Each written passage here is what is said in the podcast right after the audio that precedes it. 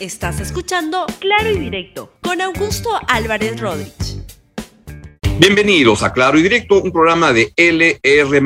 El día de hoy quiero comentarles sobre la, la segunda entrevista que ha aparecido al presidente Pedro Castillo. Primero tuvimos la entrevista que se produjo, que apareció en, uh, en la revista Hildebrand en sus 13, del periodista César Hildebrand, y la, uh, esa fue lo que yo les comenté el día uh, viernes en este programa. La segunda apareció anoche en Exitosa con Nicolás Lucar, y la tercera va a aparecer hoy a las 10 de la noche en CNN con Fernando del Rincón.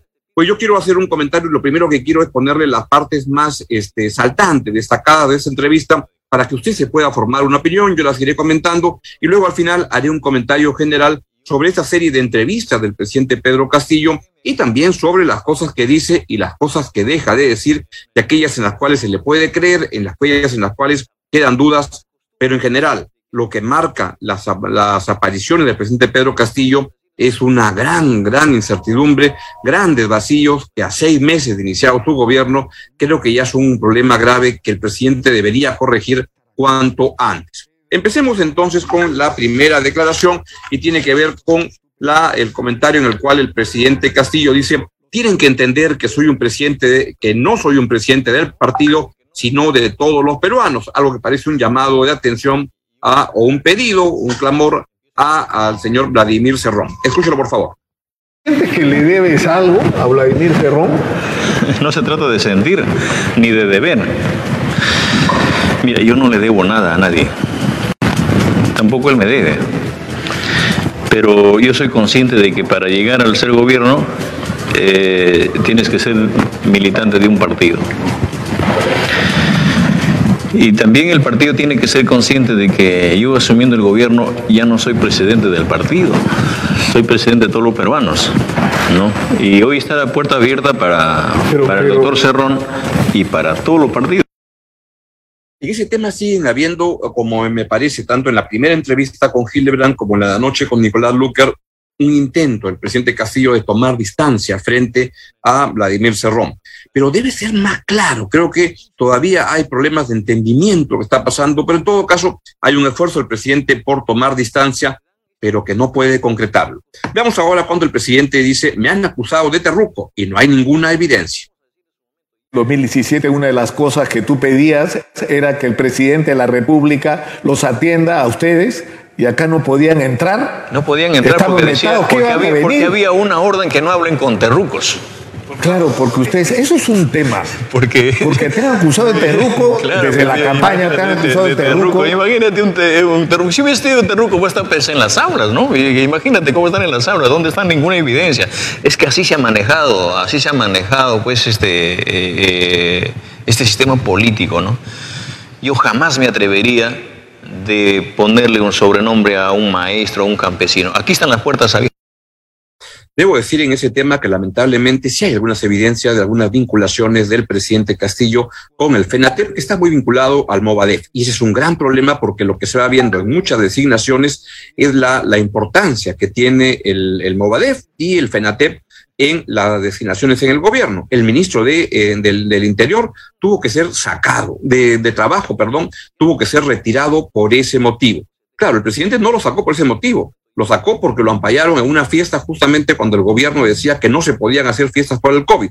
Pero la verdad de la cosa es que lo sacaron por eso, porque tenía una evidente esta acusación en el diario La República y en el diario El Comercio también se dieron a conocer este, la, las denuncias sobre la vinculación de Iber Maraví con Pendero Luminoso, con el Movadef, y entonces esa fue la razón que al final presionó a Castillo para que tenga que sacarlo. Evidencias hay, prefectos del FENATEP se nombran por todos lados y es lamentable que el señor Abelino Guillén, desde el Ministerio del Interior, esté aceptando esas designaciones, entre otros problemas que va aceptando de tener un jefe de la policía que la verdad siente que está por encima del ministro y hace hasta ahora lo que quiere con él y él no, este, no, no da una señal, debe reaccionar ante eso con lo que al final debería ocurrir, es decir, presidente, tome una decisión con quién se queda, o con el ministro o con el jefe de la policía, pero no puede seguir habiendo en un tema tan candente estas incongruencias pero vinculaciones con el uh, con FENATEP, con OAEP, siguen habiendo. Y ahí el presidente pues dice que no tiene ninguna vinculación, pero sigue nombrando a mucha gente vinculada a ese sector.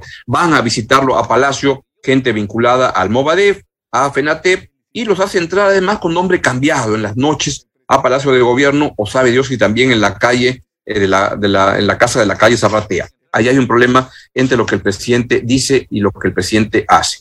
También, esto es importante, justamente hablando de la calle Zarratea, el presidente Castillo niega haber abordado temas de Estado en la casa de la calle Zarratea. Escuchen ustedes mismos al presidente de la República.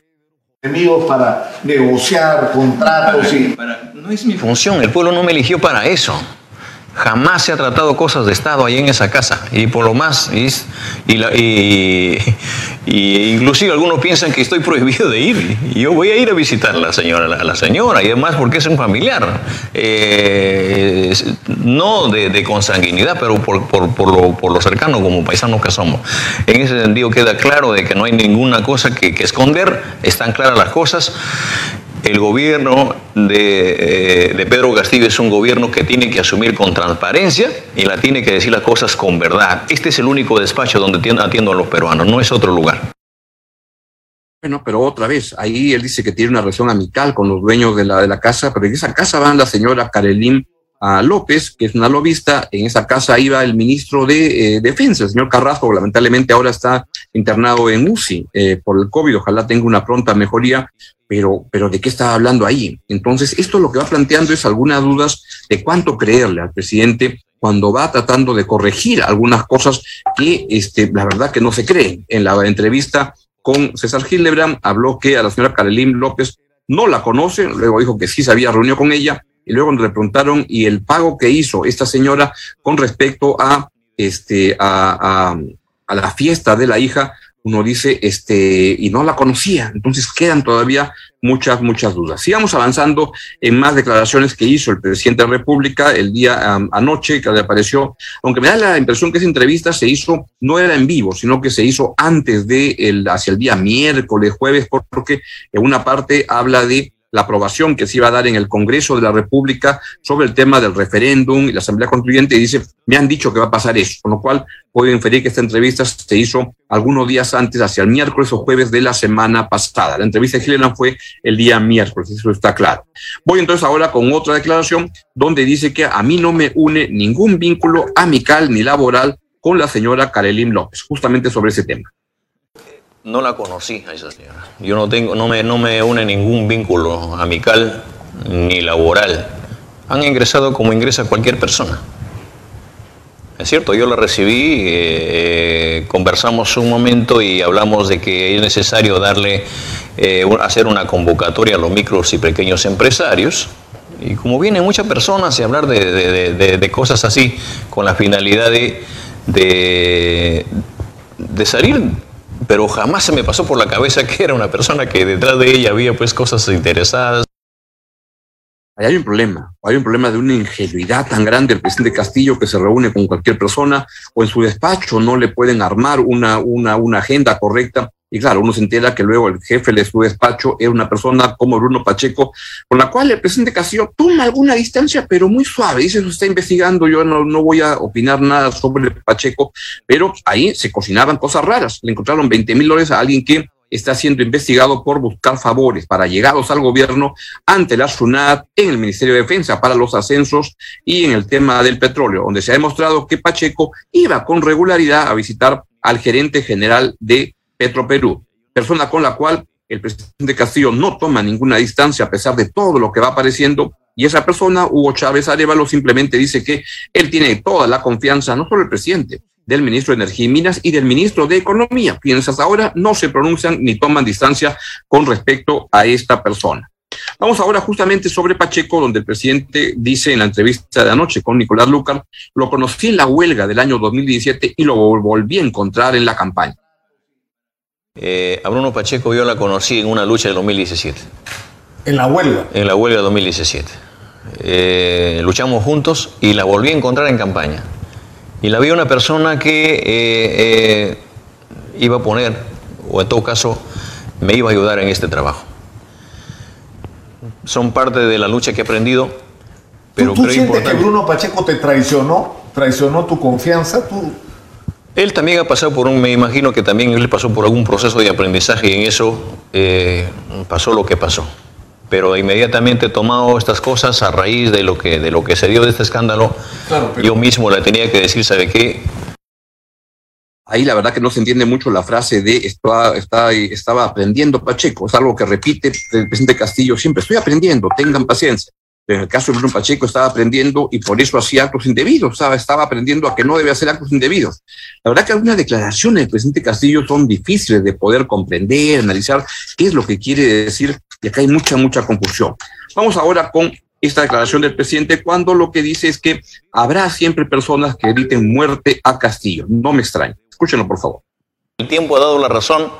La gente nos puso muchas cosas a la población, le pusieron muchas cosas en la pantalla hasta en las redes, diciendo de que, oye, Pedro va a venir a expropiarte, a quitarte tu casa. Y es todo lo contrario. Mira cómo está la economía, cómo hemos terminado el 2021, ¿no? Eh, ¿Qué estamos haciendo de hoy, de, hoy para adelante?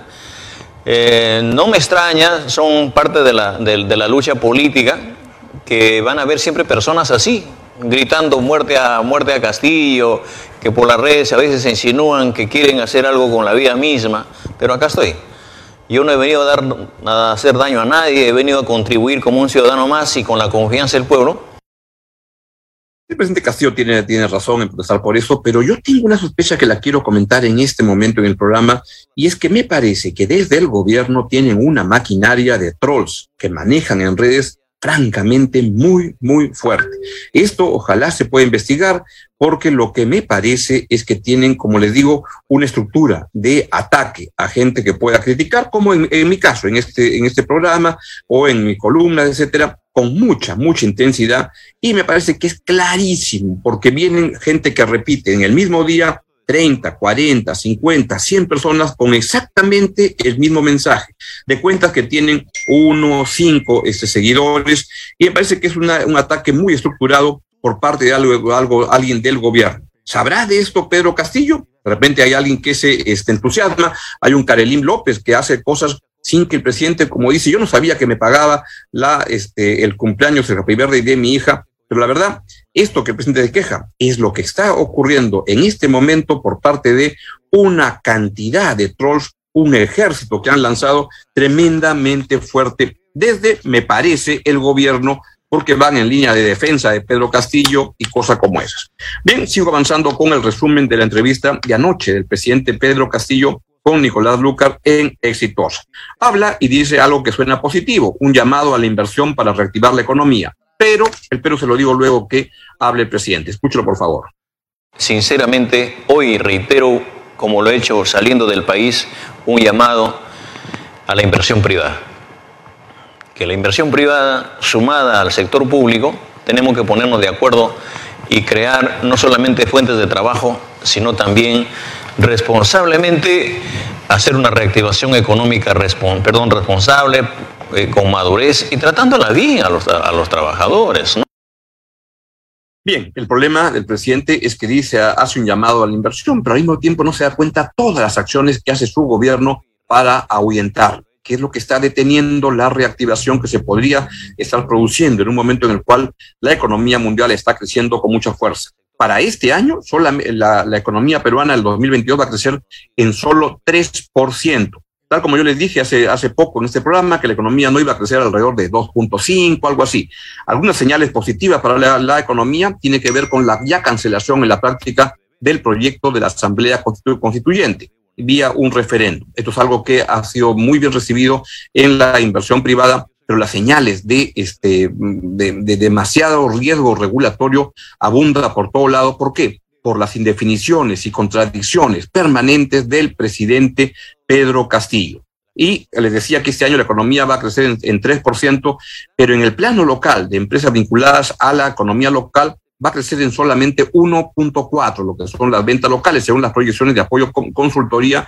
Y entonces lo que va a ocurrir es que por lo que está pasando en la economía mundial, las empresas que exportan les va a ir muy bien. Las que tienen que ver con el mercado interno, la verdad que la van a pasar todavía muy mal y van a sentir una, una recesión fuerte, porque crecer en el Perú 1.4 es un porcentaje muy miserable de crecimiento para un país que tiene tantas posibilidades de crecer en el futuro.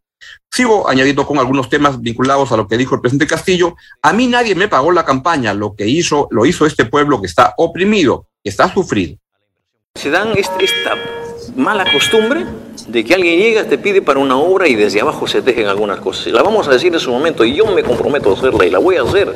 ¿Sabe por qué? Porque yo no le debo a nadie. Que para que se gaste bien la plata. Para que se gaste bien y llegue a la necesidad, y llegue a construirse el puente, que falta que llegue al otro, que, falta que llegue la ama de casa.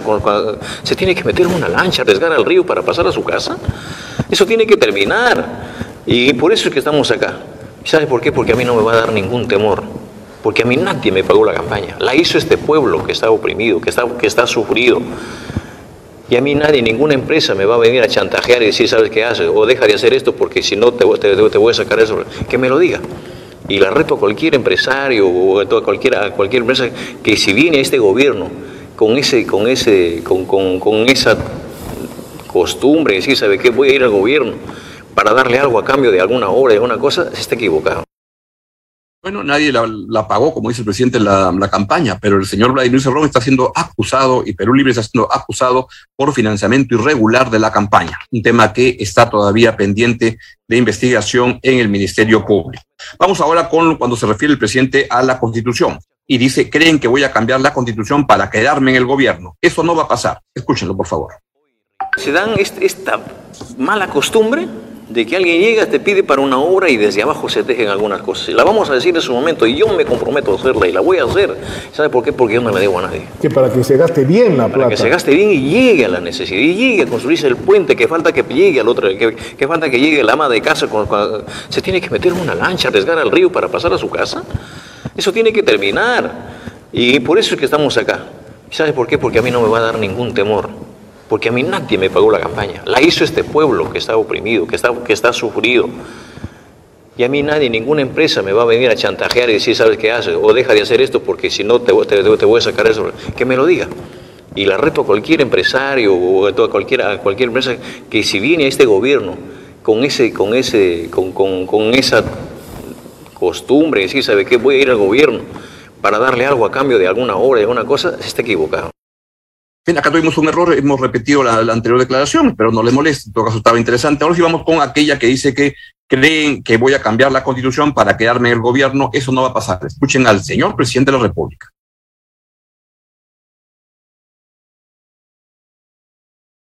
conseguir. Muy bien, entonces vamos entrando ya a las fases finales y esta me parece particularmente interesante. No leo periódicos ni veo televisión. Escúchenlo. Nunca leo periódicos. Y créeme que no, no, no veo ni, no miro ni televisión. Y, yo me levanto a las 5 de la mañana, empiezo a leer. Créeme que acá, acá estoy a las 5 y media de la mañana.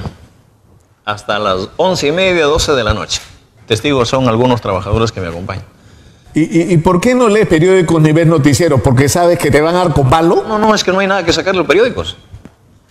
Dime qué periódico me, me habla, por ejemplo, cuántos niños desnutridos hay en el Perú, qué ciudad está contaminada, qué están haciendo los alcaldes, cuáles son los problemas fronterizos que tenemos, qué está haciendo el gobierno, el gobierno, ¿no? Bueno, yo creo que ellos tienen su propia agenda, pero de eso no tampoco, ¿qué voy a hacer quejándome de ello? A mí me puede ir el país para, para, para gobernar la declaración del presidente de que no lee periódico ni ve televisión es algo que yo se lo comentaba de hace ya como cinco meses o algo así a varios colegas en, en medios dentro de la República, porque me lo, y, esto simplemente lo, lo, confirma el presidente con las declaraciones que hizo en Gilebran el viernes y, y el domingo en Luca. Se nota que no, no va como informándose de otra manera. Es el presidente menos tradicional o más fuera del sistema que hemos tenido en la historia del Perú, quizá, o en la historia de este, de este medio siglo, hasta donde pueda recordar y lo que refleja es que un presidente que no está bien informado. Me parece que leer periódicos o ver televisión es una práctica que un presidente debe tener. Y claro, él dice que cada medio tiene su agenda, y claro, cada medio tiene pues su agenda de cómo ve el mundo, cómo creen que deben ser las cosas, pero no le haría daño al presidente darse una vueltecita de vez en cuando por lo que se está diciendo en los medios. En todo caso, me parece que lo que refleja el presidente es que es una persona muy, pero muy desinformada al igual cuando dice, no creo en las encuestas, a mí cuando voy a una, a una región me aplauden, me quieren, etcétera. Bueno, debería, lo que siempre dicen todos los presidentes cuando las la, cosas no van bien, este, dicen eso. Creo que le convendría al presidente informarse mejor. Voy a volver a ese comentario para mi comentario final. Y finalmente, dice el presidente, para llegar a la presidencia no fui preparado, a mí nadie me entrenó, algo que se le nota a gritos. ¿Tú sinceramente alguna vez en tu vida pensaste que ibas a estar acá? Pedro José Castillo Terrones presidente de la República? ¿Alguna vez soñaste con esto? Como cualquier ciudadano tiene un sueño, ¿no? Pero llegar a la presidencia de la República, sabes que yo no fui preparado para ser presidente de la República. A, mí nadie me entrenó. Ni siquiera en pleno, ya habiendo sido electo, eh, ni siquiera como han tenido los, demás gobernantes, al menos horas o días de, de, inducción. Es parte de la lucha, yo sigo aprendiendo y yo agradezco al pueblo peruano de que en función a esta vía democrática, inclusive para los que todavía no comprenden, soy el presidente del Perú. Y gracias a mis padres, a la formación que me dieron mis padres, a mis hermanos, a la familia, a quien estimo mucho y, las quiero muchísimo, Nicolás, eh, no la voy a defraudar. Yo estoy muy de acuerdo en que él es el presidente de la República y él debe ser el presidente de la República hasta el 28 de julio del año 2026. Así salió la elección, así debe ser. Pero también soy alguien que reclamo que el presidente se prepare mejor. Ya me parece que no es excusa decir no estoy preparado, este, a mí para llegar a la presidencia nadie me, no fui preparado, nadie me entrenó. Es el problema.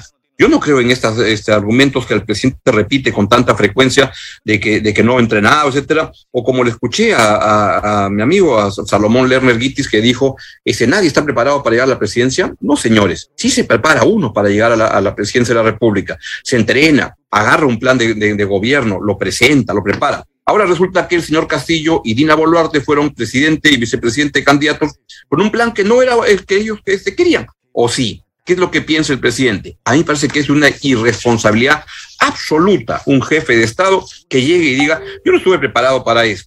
Y uno compara las cosas que dice el señor Boric en, en, en Chile o las cosas que dice Castillo acá. Este, la verdad que es inaudito. La comparación es dolorosa son personas de izquierda con las cuales uno puede discrepar, estar de acuerdo, desacuerdo, etcétera. Pero allá se ve en Chile que hay algo que están preparando, algo que tienen una idea de lo que quieren hacer.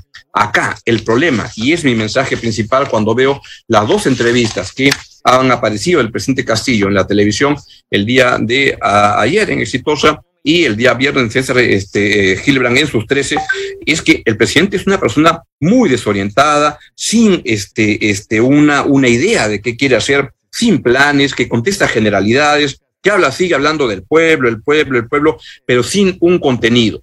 Y esto a seis meses de iniciado el gobierno ya es algo que no se debe este, tolerar, se debe presionar para que el gobierno tenga un plan.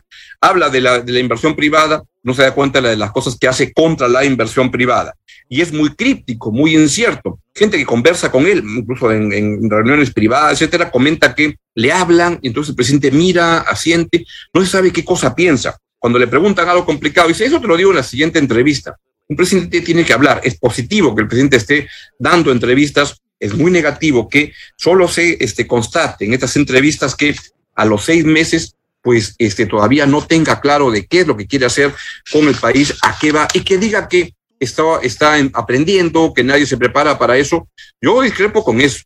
Vamos a ver cómo le va en la, en la entrevista en CNN hoy día con Fernando del Rincón, es un entrevistador rudo, fuerte, que, que ha demostrado que en entrevistas con políticos peruanos, que mete el carro fuerte, vamos a ver cómo le va porque seguir hablando vaguedades como que es un tema complicado.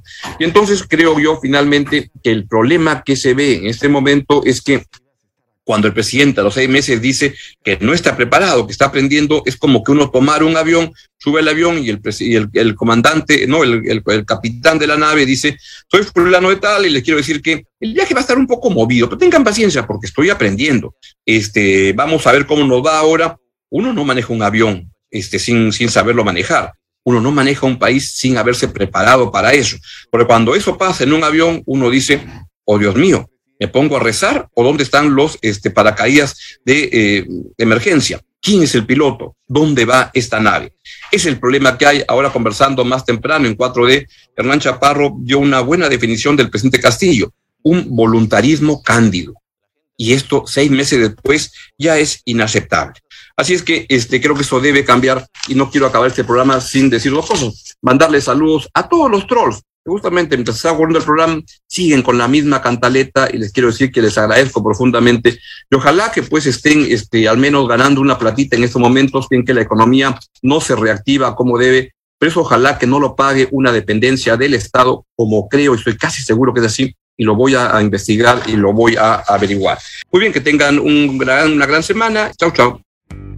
Gracias por escuchar Claro y Directo con Augusto Álvarez Rodríguez. Suscríbete para que disfrutes más contenidos.